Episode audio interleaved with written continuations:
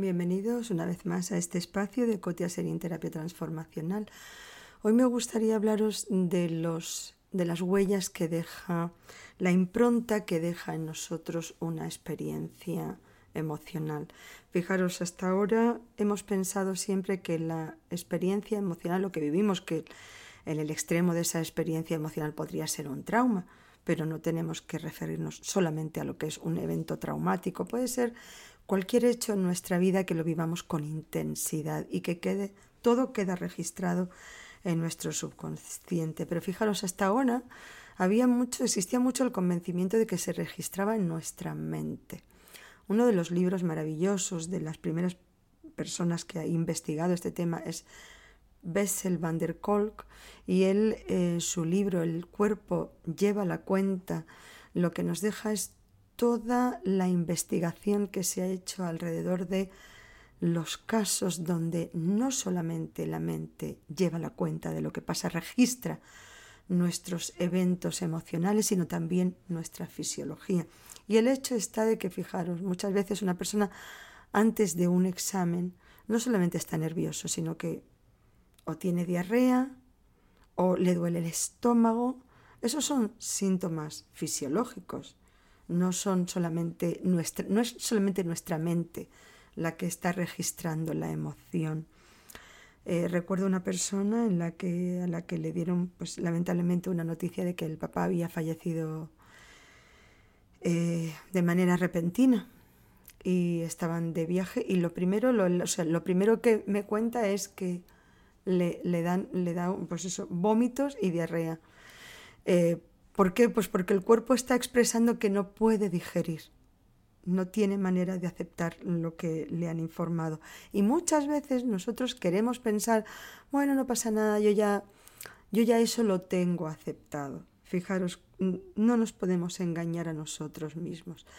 Nosotros podemos racionalizar las cosas, contarnos los eventos y a veces lo entendemos a nivel intelectual, pero a nivel visceral, a nivel de nuestro yo más interno, muchas veces tenemos ahí ese dolor, porque dentro de nosotros, igual que cuando nos decíamos, cuando éramos pequeños, nos decía, tienes que compartir porque es tu hermano menor, y compartías fastidiado.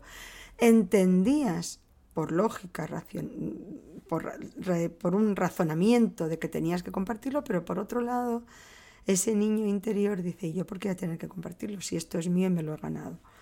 Entonces, eso también nos pasa, nos puede pasar, como os digo, efectivamente con eventos traumáticos, donde una persona se le queda asociado un lugar, un olor, una comida a un momento difícil de su vida y cada vez que vuelve a oler ese olor o a saborear ese alimento, vuelve a sentir los mismos efectos que la primera vez que vivió esa vivencia que le dejó marcado. Esto es muy importante porque hasta hace muy poco tiempo las personas cuando iban a quejarse al médico de alguna dolencia, cuando el médico no encontraba nada, que todo hay que decirlo, no es que no había nada, sino que el médico no lo había encontrado, a las personas se les hacía sentir como, bueno, sí, relájate, no pasa nada, habrás estado muy estresada. Esto es, estás somatizando algo. Entonces quiere decir que, bueno, que tu mente casi, casi que, que se lo está inventando. No tienes nada. Y entonces la persona se iba a su casa, además que con el dolor, con la sensación, primero, de que nadie le ha validado lo que está viviendo, esa experiencia, y segundo, de, oye, ¿qué pasa? Que mi mente está desvariando, que no es verdad lo que estoy viviendo. O sea, los dolores que tengo son dolores reales. Y, eso, fijaros, es uno de los fenómenos que ha ocurrido y de eso también tiene buena parte de la responsabilidad la medicación, porque claro, como todo hay que medicalizarlo, si, si, un médico no sabía darle el nombre correcto a esa enfermedad o a esa dolencia, a ese síntoma, pues tampoco sabe qué medicación darte. Y entonces allí pues te ibas a tu casa con las mismas dudas, el mismo dolor y encima eh, más triste o más incomprendida. Nosotros tenemos que entender que nuestros pensamientos son reales. Nuestros pensamientos generan nuestras emociones y esas emociones son las responsables de, cómo me siento en cualquier momento. Entonces, esos pensamientos son muy importantes, lo que hemos vivido en nuestra vida es muy importante. A veces pensamos, tenemos la sensación de, sí, bueno, fue doloroso en su momento, pero ya, yo ya lo, lo, lo, he asumido, lo tengo digerido, pues a lo mejor lo tienes asumido a nivel intelectual y a nivel físico, fisiológico, no. Cuando a veces le pregunto a una persona, pero ¿desde cuándo no, duermes bien? Uy, duermo fatal. ¿Desde cuándo? Uy, desde que yo recuerdo. Desde siempre duermo mal. O desde muy pequeña, o desde la pubertad. O hay un momento donde dejé de dormir, o donde dejé de comer bien, o de empecé a comer exageradamente. O sea, hay un punto de inflexión en su vida. Vale, ¿Qué estaba pasando en tu vida en ese momento? Bueno, falleció su padre y entonces, pero yo lo tengo asumido hace muchos años de esto. Puede ser que lo tengas asumido a nivel intelectual. Has entendido que, que bueno, pues que, pasó ese accidente y que murió en el acto.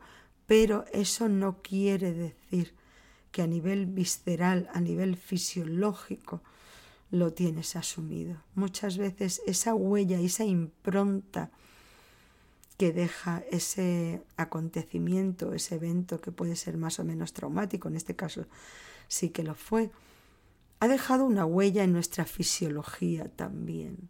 Y muchas veces vale la pena investigar, ahondar un poquito y ver cuál es la huella que ha dejado, porque todos nosotros llegamos al mundo felices, dignos, nos sentimos dignos de autoestima, nos, nos sentimos poderosos. A un niño le preguntas, ¿qué quieres ser? Y te empieza a decir de todo, astronauta, jefe de lo que sea.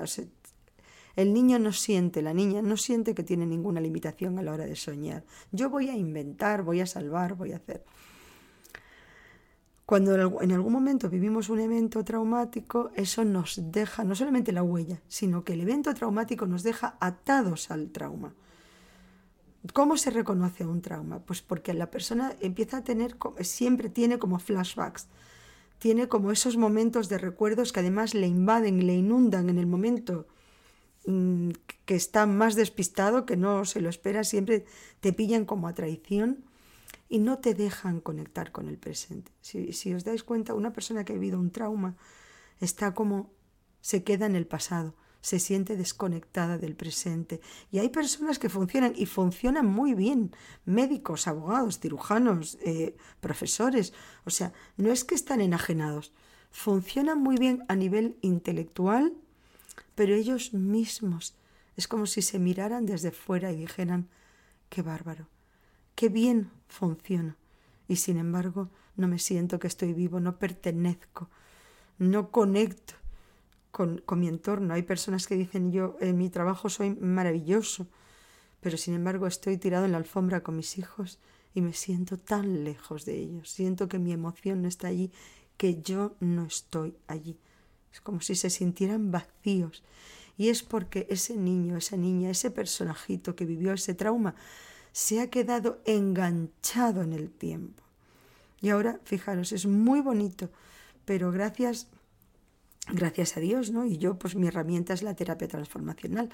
He conseguido muchas veces, junto con el paciente, con esa persona, acceder no solamente al recuerdo del trauma, porque muchas personas recuerdan el trauma, otras no, porque si ha sido demasiado, si ha tenido demasiada carga y la persona era muy pequeña, ha tenido que enquistarlo y guardarlo. Pero incluso cuando recuerdan el trauma, dice, lo que no recordaba es con cuánto dolor lo viví. Y muchas veces lo que hacemos es acceder a ese trauma y liberarlo, liberarlo del tiempo. Que la persona, aunque se acuerde de ese evento, el evento no lo tenga secuestrado. Que se sienta que eso es parte del pasado, que pueda acceder a ese recuerdo cuando quiera, pero que ese recuerdo no te invade, no te invade por la espalda, no te invade cuando estás más relajado y más tranquilo, ¿sí? y que te deja ser feliz que puedes arrancar tu presente y puedes proyectarte en el futuro. Es, es maravilloso y vale la pena, vale la pena vivirlo.